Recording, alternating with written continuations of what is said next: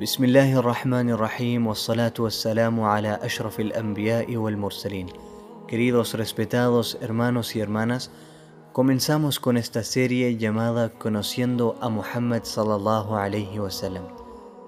Y en este primer capítulo hablaremos sobre la apariencia del profeta sallallahu alayhi wasallam. Qatada rahimahullah ta'ala dijo: "Ma ba'atha Allahu nabiyyan illa hasan al-wajh, hasan al-sawt." Allah nunca ha enviado un profeta que no haya tenido un rostro hermoso y una voz hermosa.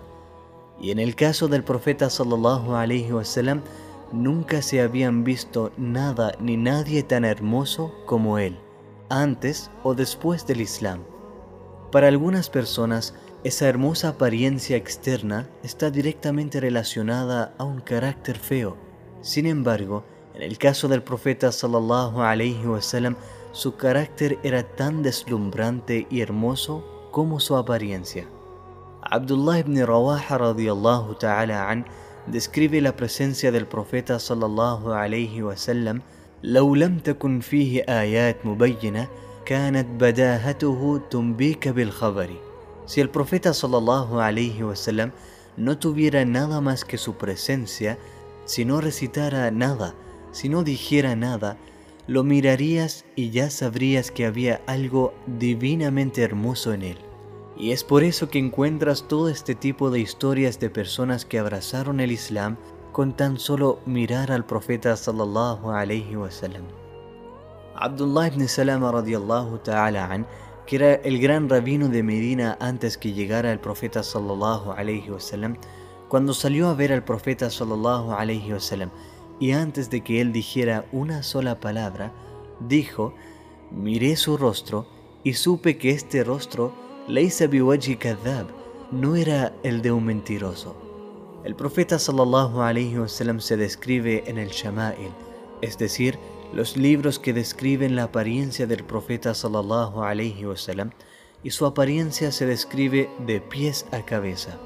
Y una de las formas en la que normalmente se le describe es que era más hermoso que la misma luna. كان رسول الله صلى الله عليه وسلم فخما مفخما يتلألأ وجهه تلألؤ القمر ليلة البدر El profeta sallallahu alayhi wasallam tenía una apariencia impresionante. Su rostro era más radiante y más hermoso que la luna llena en la noche más oscura. Y cuando piensas en el desierto y en lo asombrosa e inspiradora que se ve la luna llena ahí, entiendes que la narración de Anas ibn Malik radiyallahu an, donde dice, hubo una noche en la que realmente quería compararlos. Miré la luna llena y luego miré el rostro del profeta sallallahu alayhi wasallam. Y me pregunté a mí mismo, ¿cuál de ellos era más radiante? Y me di cuenta que el rostro del profeta sallallahu alayhi wasallam era más radiante y más hermosa que la luna llena en el desierto. Y la luna llena no es tan solo muy hermosa, sino cautivadora. No puedes mirar nada más. En cuanto a todas las demás cosas del profeta sallallahu alayhi wasallam, él estaba perfectamente equilibrado. Recuerda que Allah Azza wa cuando describe cómo Jibril alayhi salam fue a Maryam salam en la forma de un hombre perfectamente simétrico. Y con el profeta sallallahu alayhi wasallam también todo estaba perfectamente preparado. No era demasiado alto ni demasiado bajo. Su piel no era demasiado clara ni demasiado oscura. Era azharul lawn. Tenía un color de piel brillante, pero al mismo tiempo el profeta sallallahu alaihi wasallam no era blanco o pálido. Su rostro no era demasiado redondo ni demasiado angosto, pero estaba más cerca de ser redondo. Ahora, si estás mirando al profeta sallallahu alaihi wasallam y quiero que te imagines parado frente a él, lo primero que harás será mirarlo y conectarte directamente con sus ojos. Y Umm Ma'bad radiallahu anha dijo que los ojos del profeta sallallahu alaihi wasallam tenían un contraste perfecto. El negro era extremadamente negro en sus ojos y el blanco era extremadamente blanco. Sus pestañas eran tan largas que parecían que tuvieran cojol naturalmente y siempre estaban húmedos por sus lágrimas. Tenía estas cejas grandes y curvas y estaban llenas y casi conectadas, pero había un hermoso espacio entre ellas en donde brillaba la luz. Adim al-Hama se describe que el profeta sallallahu alaihi wasallam tenía una frente prominente y en su frente había una vena que solo se mostraba cuando se enfadaba. En cuanto a su nariz, no era chata ni demasiado puntiaguda, pero el profeta sallallahu alaihi wasallam tenía una nariz finamente inclinada. También se describió que tenía un brillo único en ella, por la cual cuando estabas lejos de él resaltaba de forma en la que podrías asumir que era más larga de la realidad, y cuando te acercabas te dabas cuenta que solo se debía a aquel brillo que la hacía tan prominente. Cuando abría la boca, sallallahu alayhi wasallam, notaba sus dientes y estaban perfectamente colocados. Recuerda que el profeta sallallahu alayhi wasallam usaba el siwak al menos cinco veces al día. Entonces sus dientes fueron descritos como blancos como piedras de granizo y no estaban agrupados, sino que estaban puestos de una forma en la que había una línea fina entre cada una de ellos. Y su boca era ancha y se describe que poseía una articulación perfecta, es decir, sus palabras siempre sonaron nítidas. Podías escuchar todo lo que decía y su voz era melodiosa y con un eco natural. Y su cabello, sallallahu alaihi wasallam, como todo lo demás, estaba perfectamente en el medio. No era demasiado lacio ni demasiado rizado, pero en cambio era un pelo ondulado. Y el largo del cabello del profeta sallallahu alaihi wasallam a veces llegaba a los lóbulos de sus orejas, como otras hasta sus hombros. Y por supuesto, en los tiempos del Hajj y de la Umrah se afeitaba su cabeza.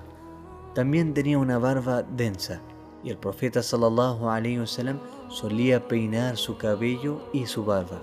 Era completamente de color negra e incluso los sahaba radiallahu anhum contaron solo entre 12 y 20 canas entre su cabello y barba en el momento de su muerte. En ese entonces tenía 63 años y solo tenía unas pocas canas. Algunos decían que cuando él usaba aceite no podías notarlos y cuando lo hacías solo estaban concentrados debajo de sus labios y en sus patillas. Luego bajas a su cuello y este era perfectamente largo y elegante. Dicen que era como el cuello de una gacela. Luego sus hombros se describen como anchos y sus brazos fuertes. Tenía un pecho fuerte e incluso hasta el momento de su muerte su estómago nunca se extendió más allá de su pecho así que él siempre mantuvo su peso y forma. El profeta sallallahu alaihi wasallam no era un hombre peludo, por consiguiente, aparte de su cabello en la cabeza y barba, no tenía mucho cabello en el resto de su cuerpo, pero sí unos pocos en su pecho y una pequeña línea que bajaba naturalmente hasta el ombligo. Luego llegas a sus extremidades y se menciona al profeta sallallahu alaihi wasallam con grandes y definidas extremidades. Así que tenía huesos grandes, manos grandes y pies grandes. Se describe con piernas grandes, sin embargo, no tenía absolutamente ningún peso sobre sus talones. Y la parte inferior de su cuerpo era tan fuerte que solía poder saltar sobre un caballo y un camello y montarlos sin absolutamente ninguna silla debido a su fuerza. A pesar de eso, Anas ibn Malik radiallahu ta'ala an dice que sus manos y pies eran más suaves que la seda y que el agua se deslizaba entre ellas. Y tenía un hermoso aroma, sallallahu alayhi wasallam. Él sudaba un perfume natural y podías sentirlo al estrechar su mano y mantendría su olor de su mano a tu mano después de días de haberlo hecho. Tenía el mejor aliento y cuando lo veías desde lejos su apariencia te impresionaba y luego cuando se acercaba a ti su belleza te abrumaba de tal manera que no podía seguir mirándolo. Al-Bara radiallahu ta'ala an dijo, Wallahi, salí una noche y vi al profeta sallallahu alayhi wasallam vestido de rojo, y era su prenda favorita para llevar en ocasiones, una hulla roja de Yemen. Y él dijo, Wallahi, nunca he visto un espectáculo más hermoso que el profeta sallallahu alayhi wasallam en esa noche. Abu Huraira radiallahu an dijo, cuando vi al profeta sallallahu alayhi wasallam, estaba perfectamente creado, era como si estuviera moldeado de plata. Y lo más famoso y hermoso que tenía el profeta sallallahu alayhi wasallam era su sonrisa. Él siempre estaba sonriendo, subhanallah, en la tristeza y en la felicidad. Siempre tenía una sonrisa en su rostro. Ka'ab bin Malik radiallahu ta'ala an dijo, cuando estaba feliz, su rostro se volvía feliz y por lo tanto aún más radiante. Ahora quiero que capten esto y se pregunten, ¿cómo es que el profeta sallallahu alayhi wasallam sonrió tanto, pero también se le describió como alguien que siempre estaba en un estado de dolor o de pensamiento profundo? Él sallallahu alayhi wasallam nunca estuvo desocupado, siempre cargó mucho. Y esto se refiere al khuluq, el carácter de la cual Allah subhanahu wa ta'ala habla en el Corán, que algunas personas pensarían que son agonía, es decir, que no sufren de nada por la forma en que se comportan. Pero sonreír es una sadaqa, una caridad, y con el profeta sallallahu alayhi wasallam no hubo hombre que sonriera más a su umma que el profeta sallallahu alayhi wasallam. Y al mismo tiempo, no hubo hombre que llorara más por su umma que el profeta sallallahu alayhi wasallam. Así que en el día, para traer alegría a la gente, les sonrió. Y eso fue por su inmensa generosidad. Y durante la noche lloraba por la gente en frente a su Señor, para así también traer alegría, felicidad y alivio a su bendita umma.